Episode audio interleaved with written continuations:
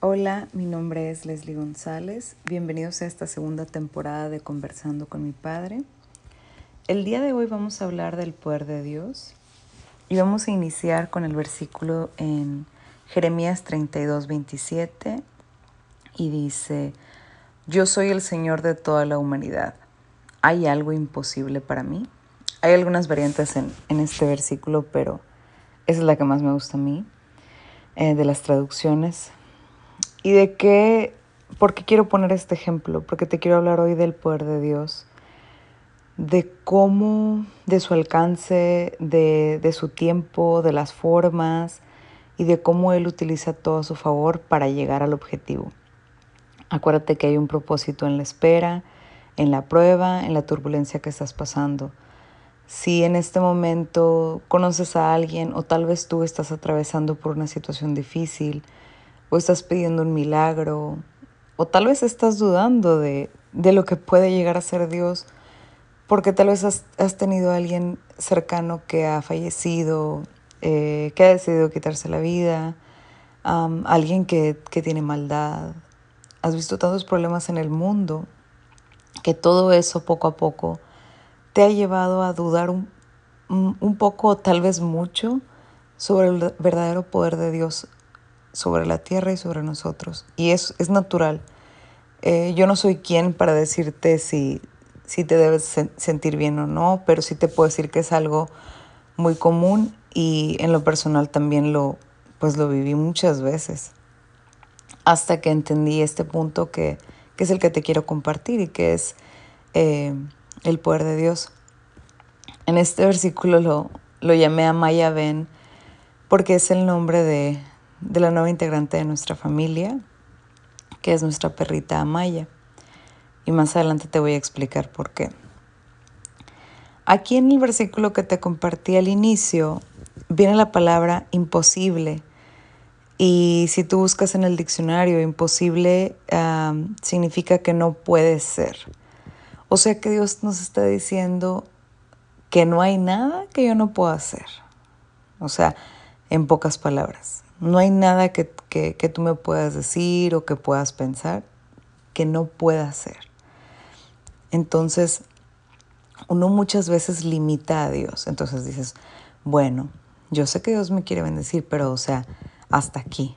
O yo sé que pues no me he portado bien y eh, la verdad es que cometí muchos errores, pues yo sé que no me lo merezco. Pues nada más con, con que, con que esté de salud bien. Entonces nosotros todos los días lo limitamos y nos hacemos una idea en, la mente de lo, que, de lo que es su poder, cuando su poder es infinito, cuando eh, él, él, no hay nada que, que, que no pueda hacer con, con, dos o tres palabras. Acuérdate que Él no está medido como nosotros, no está regido como nosotros, que tenemos un tiempo, que, que tenemos este, un, un, un cuerpo físico que se desgasta, que pues obviamente no vamos a vivir para siempre. Él no es así, Él, él es el primero y el último, es, es, es, infinito. Y creo que muchas veces, aunque lo decimos, en la práctica pareciera que se nos olvida eh, qué, tan, qué tan grande es su poder. Entonces, ¿qué nos dice esto? Que Dios tiene todo el sí. O sea, todo, todo, todo, Él tiene el sí para todo. Pero aquí viene la parte difícil. No porque Él pueda hacerlo todo significa que vaya a ocurrir. Te lo voy a repetir porque es algo que muchas veces nos aferramos en nuestra mente terrenal, en nuestra mente carnal, en nuestra inmadurez espiritual, en nuestra terquedad. No porque Él pueda hacer todo y sea el dueño del mundo y tenga un poder infinito, significa que vaya a ocurrir lo que tu mente o tu corazón desee. Te voy a decir por qué. Acuérdate que la voluntad de Dios es perfecta. Entonces, ¿cómo? cómo? Entonces dices, bueno, entonces si Dios puede hacer todo, entonces no le puedo pedir, pedir todo. Bueno, sí, ese es el punto al que quiero llegar. Es como cuando un niño viene, entonces, mamá, ¿tú me puedes dar todo? Pues sí, sí te puedo dar todo, pero no significa que lo vaya a hacer, porque hay cosas que te pueden dañar, hay cosas que te pueden matar, hay cosas que te pueden crear malos hábitos, hay cosas que no te edifican y hay cosas que aunque tú no lo vayas a entender, son para tu bien, porque a veces Dios nos hace el mayor bien quitándonos algo, quedándonos, quedándonos lo que anhelamos. No quiere decir que nuestros sueños no se vayan a cumplir, sino que significa que no todos, no todas las peticiones que tenemos son las correctas. ¿Cómo hacer esto más fácil? Me decía una amiga, es que no entiendo por qué todo lo que le pides tú a Dios se te cumple, o sea, ¿cómo le haces o qué le dices? Y, pues no es, no es una fórmula, no, no crees que tengo un correo directo que, ah, no, sabes que este, este es el de los VIP, ah, si tú le mandas a, este, aquí se cumple, no, no funciona así. Dios nos tiene preferidos, no, no quiere decir que una persona tenga un nivel más alto que la otra. Ay, no, pues yo, este, yo oro todos los días, pues yo tengo como que un ranking más alto y tú vas empezando y pues como quiera, o sea, a ti no se te van a cumplir tanto los milagros, no funciona así. Te lo digo porque yo también lo pensé, no, no, es, no es que esté juzgando, sino que te comparto cómo yo llegué a pensar en alguna ocasión y tal vez tú lo hagas también. Entonces, no funciona así, te digo, Dios no tiene preferidos, él nos ama a todos por igual, somos sus hijos. Pero algo eh, que es, esta fórmula que, que yo aprendí para razonar y para antes de pedirle a Dios algo, te la quiero compartir. ¿Qué fue lo primero que hice? Primero cambié la forma de ver las cosas. ¿Por qué? Si, un día tú tienes un problema financiero, un problema con una persona, vamos a, poner, vamos a poner el ejemplo de un problema financiero.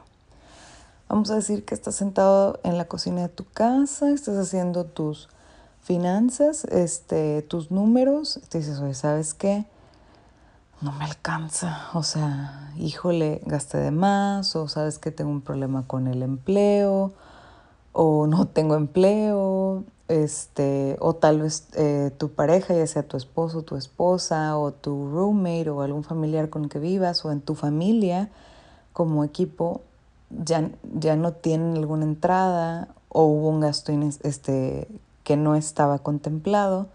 Entonces vamos a decir que los números no te dan, no te cuadran. Al cambiar tu forma de ver las cosas, tú ya no volteas a ver el problema, sino que volteas a aceptar la solución. Te lo pongo más fácil. A la hora que tú dices, ok, mi entrada son mil, ¿verdad? O sea, yo tengo mil de ingresos y mis gastos son mil quinientos, ¿verdad? Esos son los pagos que tienes que hacer. Hay una diferencia de 500. Entonces, en lugar de decir de dónde voy a sacar esos 500, vas a pensar, si Dios me está mandando gastos de 1500, entonces me va a incrementar los mil que tengo. Eso quiere decir que probablemente me vaya a dar dos mil, tres mil, cuatro mil. ¿Qué es lo que es, cuál es este, la diferencia? Que ya no te enfocas en que te falta, sino que enfocas en que Él va a proveer para sustentar eso.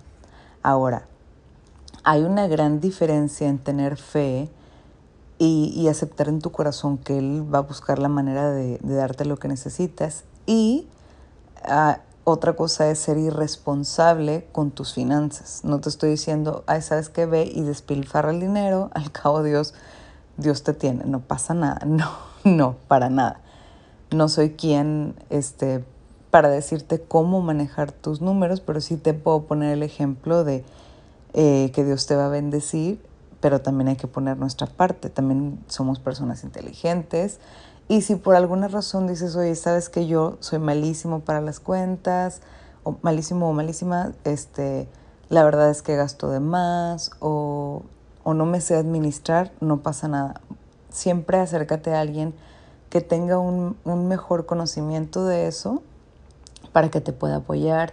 Puedes buscar alguna herramienta en internet en lo personal, yo lo que hice fue anotarlo. Eso me ayudó mucho a visualizar realmente todo lo que gastaba y me, me, así me quedé impresionada de, por decirte, en restaurantes.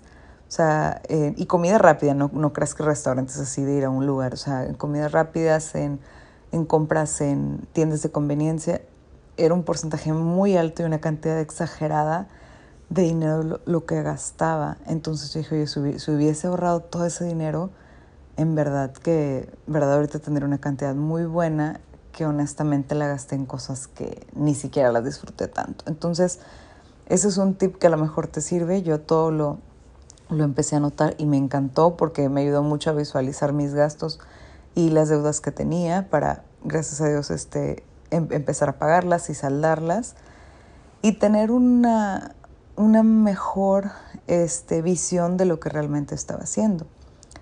Entonces, eh, cuando tú cambias tu forma de ver las cosas, Dios, Dios ve tu corazón, porque no solamente quiere que tú lo ames, que tú creas en Él, que tú confíes. Él quiere que tengas una fe, como por eso dice la Biblia, como un niño. Si tu niño, si, un niño te pide a ti, mamá, papá, quiero un jugo, tú le dices, ok, ahorita te lo voy a dar, eh, te lo doy en una hora o te lo voy a dar mañana. El niño no va a decir, ¿podrá o no podrá? El niño dice, ok. Y él tiene la plena confianza de que así será. De esa manera Dios quiere que confíes todos tus problemas, todo lo que te, eh, anhela tu corazón, todo, que lo pongas realmente eh, en sus manos y que confíes y que creas, que tengas esa fe de decir, yo sé que va a ocurrir. ahora, cuando tú, cuando tú pides, este, empiezas a cambiar, ¿verdad? Antes de pedirle algo, tú empiezas a cambiar eh, tu, tu forma de ver las cosas tienes que aprender que hay que poner a Dios primero en tu corazón para que Él te permita ver con sus ojos. Te voy a, te voy a decir por qué.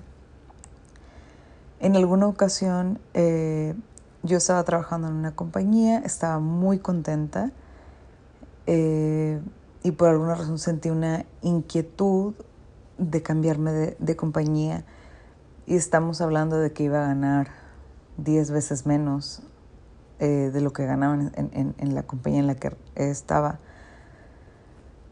Pero Dios me iba a entregar algo tan grande y poderoso que mi corazón estaba tranquilo, porque yo sabía que había una razón más grande y que mis finanzas se iban a triplicar, o sea que Dios jamás me iba a sacar de un lugar a ponerme a otro en donde no me fuera a ir tan bien, porque Dios no está peleado con la abundancia, pero quiere probar tu corazón para que no lo pongas en, al 100% en ello.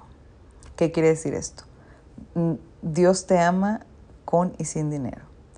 No quiere decir que, que te quiera poquito, que te quiera dar mucho, no. Lo único que quiere es que no tengas condiciones con Dios o sea, si me va bien, lo amo. Y si no me va bien, no lo amo. No, tú amas a Dios por sobre todas las cosas. Él, él, es lo primero y lo más grande en tu corazón. Si Él es el primero, tú puedes tener lo que tú quieras, pero tu corazón debe estar enteramente en Él. O sea, Él, él es tu prioridad. ¿Por qué? Porque si hay o no hay, hay mucho, hay poco, tu corazón está intacto. Y eso es lo que Dios quiere ver. Entonces, cuando tú cuando tu corazón está lleno de Dios, tus ojos cambian. ¿Por qué? Porque ya empiezas a ver como Él lo ve. No es lo mismo pedir con la carne que pedir en el espíritu. Entonces, cuando tú, tú empiezas a ver como Dios lo hace, tú empiezas a ver en ti mismo todo lo que tienes que limpiar que no te pertenece y que no te edifica. Por ejemplo, ay, pues sabes que yo yo pedí a papá que me diera pues mucho dinero porque este quiero eh, comprar eh, no sé muchos postres muchos dulces o quiero comprar ir a, cenar a muchos lugares y qué padre puedes eh, tener tus momentos de recreación como cualquier ser humano pero si tal vez eso es algo con lo que tú has luchado o tienes algún problema de salud entonces tienes que ver que Dios te, invita a que, te, a que tengas autocontrol, a que te ayudes, a que busques tu salud. Entonces, cuando tú identificas eso, tú dices, oye, ¿sabes qué? Necesito honrar a Dios con todo mi corazón, con toda mi alma y con todo mi cuerpo Y si mi cuerpo es el templo del Espíritu Santo, entonces yo tengo que cuidarlo. Y para cuidarlo, tengo que tener mejores hábitos. Y para tener mejores hábitos, tengo que cerrar todas esas puertas que yo sé que no me van a llegar a, un lugar bueno, ¿verdad? Entonces, antes de, estar pidiendo por algo, tienes que identificar que a lo mejor esas puertas te han llevado a, cosas, a resultados no muy buenos. Entonces, antes de volver a atravesar por esa puerta, hay que, remover de, tu, de tu vida lo que no te hace un bien.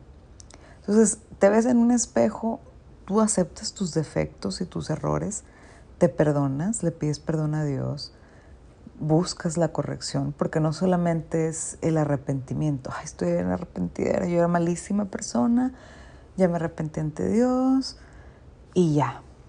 Y vuelves a, a hacer y desbaratar, pues no, o sea, se trata de corregir, de encontrar una solución, de entender por qué cometiste ese problema y no volver a hacerlo. Eres un ser humano, claro, nos equivocamos todos los días, pero no hay que equivocarnos constantemente en lo mismo, porque entonces no habremos tenido un arrepentimiento verdadero. Entonces, ya que ocurre todo esto, empiezas a practicar lo que aprendes en el Evangelio, porque te puedes saber, y lo he platicado en, otro, en otros audios, tú, tú y yo nos podemos saber la Biblia de punta a punta, pero si no lo practicamos de nada nos sirve, y Dios no lo recuerda. Si no tienes eh, en, la palabra que tú emanas, no, no hay amor, no hay comprensión, no hay paz, de nada te sirve o de nada nos sirve conocer el Evangelio si no lo practicamos. Cuando ya, ya empiezas a practicar el Evangelio, declaras con tu boca las bendiciones de Dios. Y ahí vengo para la parte más importante, que es la que más me gusta a mí. Tienes que tener fe, tienes que tener paciencia y tienes que esperar en Dios. Agradecer por tu milagro y dar testimonio para que las personas que estén cerca de ti puedan conocer sobre Él. Y dar testimonio, te voy a confesar algo. Cuando yo estaba, uh, cuando era una niña, estaba chiquita, me acuerdo que mi, mamá y mi papá me llevaban, cada quien por su cuenta me llevaban a, a la iglesia una iglesia hermosa, me yo, la verdad me fascinaba ir, me encantaba las alabanzas, eh, me, me, tocó ir muchas veces con mi abuelita, que era una mujer llena de fe, y me acuerdo que cuando pasaban el momento del testimonio, pasaban enfrente y tomaban el micrófono y pues ya contaban, no, pues Dios, este, vamos a decir, eh, sanó a mi hermana, aleluya, y todo eso, que no, casi bravo.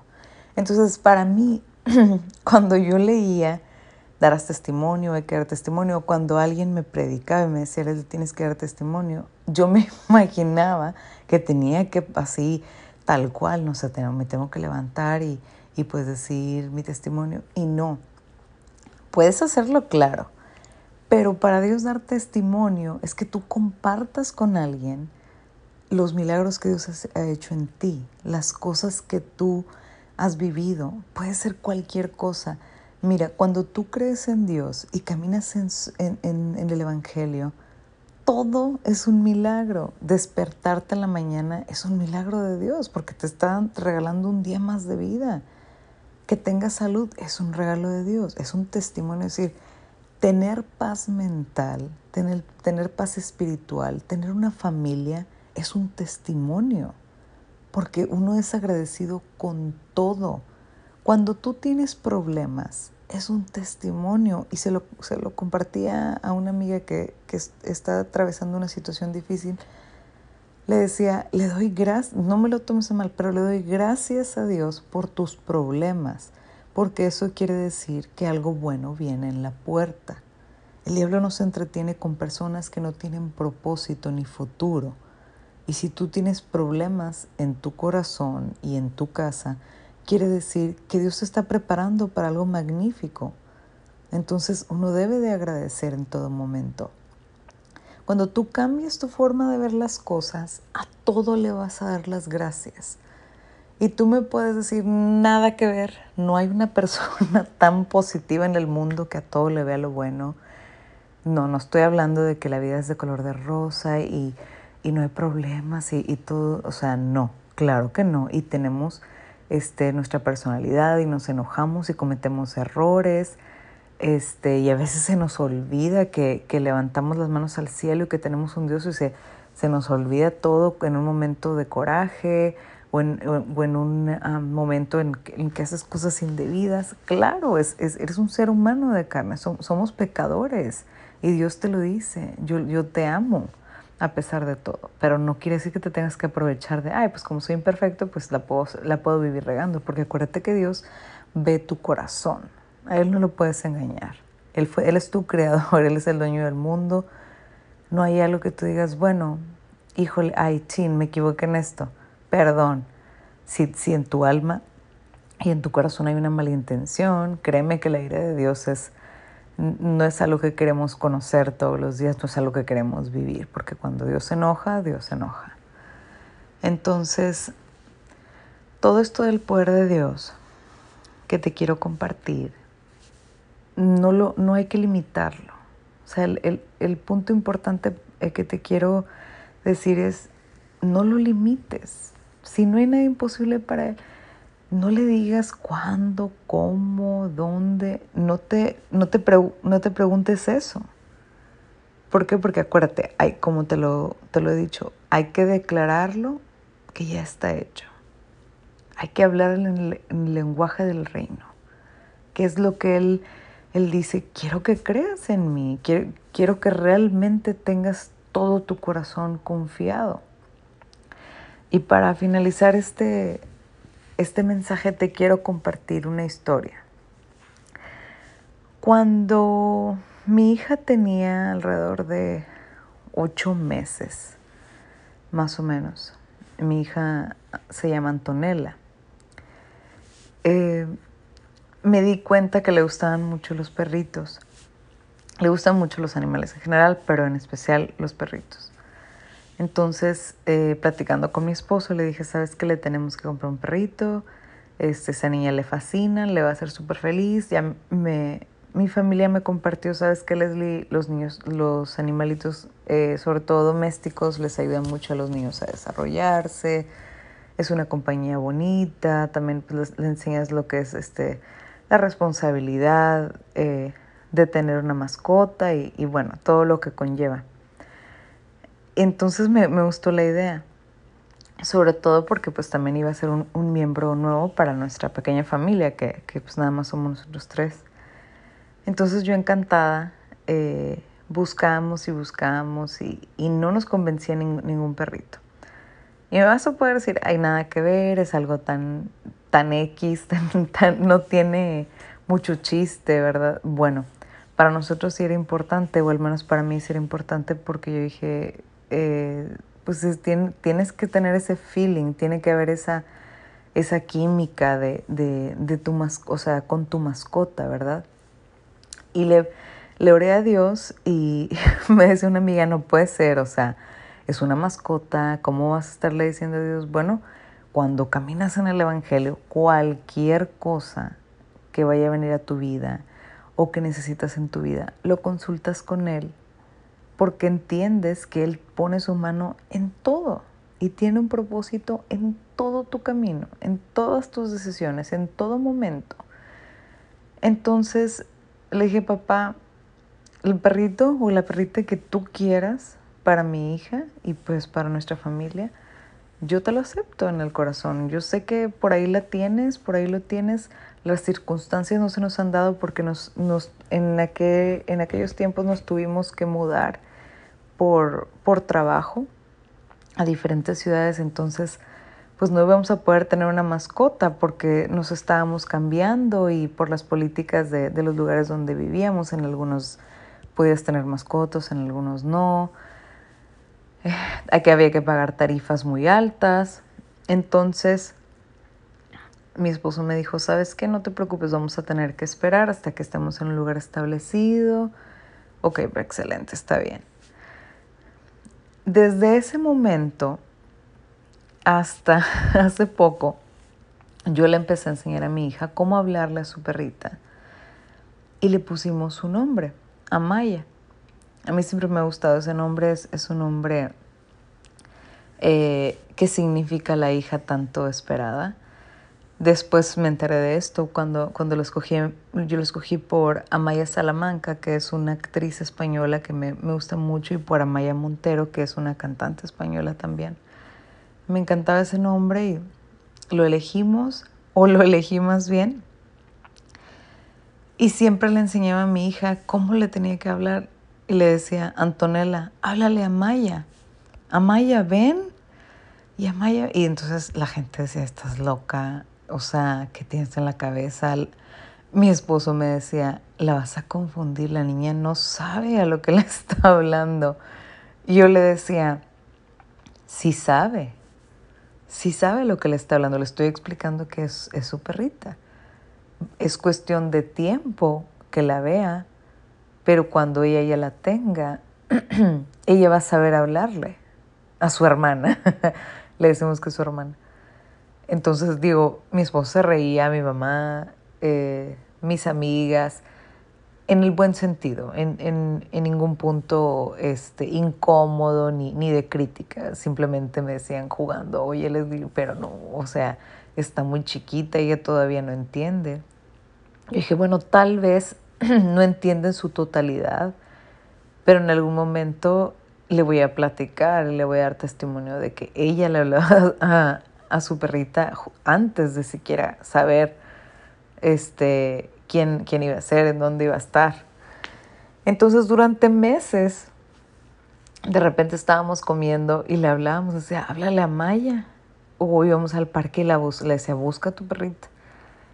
Y, y bueno, pues eh, entre broma y juego, fue una manera de introducirle a mi hija eh, lo que es el lenguaje del reino. Yo no me, yo no me preguntaba cuándo me lo iban a dar, este, quién me lo iba a vender, este, cómo lo iba a hacer yo, porque pues me estaba cambiando de lugar. Yo sabía que ya lo tenía.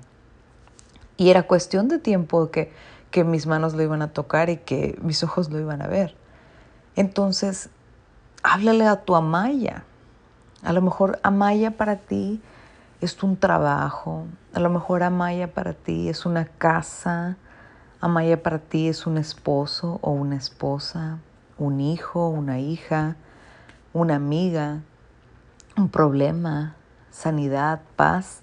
Yo no sé qué sea Amaya para ti, pero yo te invito a que le hables y que tengas esa certeza. Si te da pena, no pasa nada. No, no, toda la gente este, es, es como, como tu servidora que me da risa y, y lo hago este, sin pensar en, en, más allá, no pasa nada.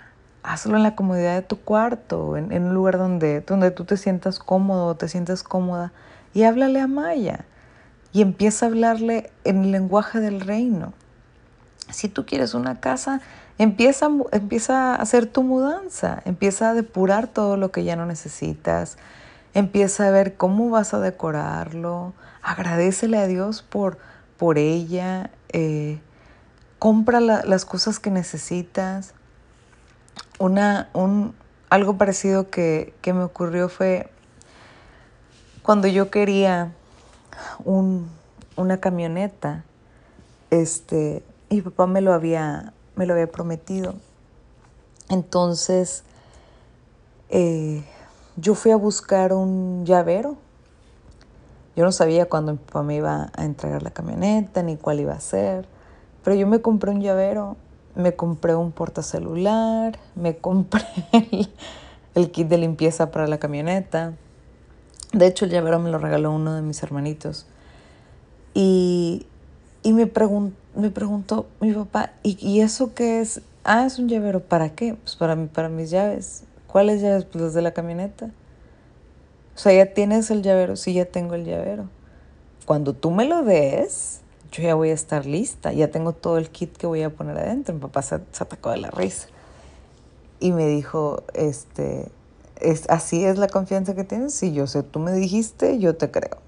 Cuando tú estés listo, yo ya voy a tener las cosas preparadas. Entonces, lo que sea que tú quieras, lo que sea que anheles, háblale, háblale a tu Amaya, prepara las cosas, no limites a Dios en lo que Él te quiera dar, no, no te pongas a analizar, a pensar, a razonar, cambia tu corazón, cambia la perspectiva que tienes de las cosas. Y cuando, cuando tú tengas tu mente puesta y, tenga en, Dios y tengas esa plena confianza de que Él tiene el poder absoluto sobre el mundo, Él es el dueño del mundo, Él es tu creador. Imagínate, si Él, si él tuvo la capacidad de hacer este, este mundo, ¿qué, ¿qué no podrá hacer que tú necesites?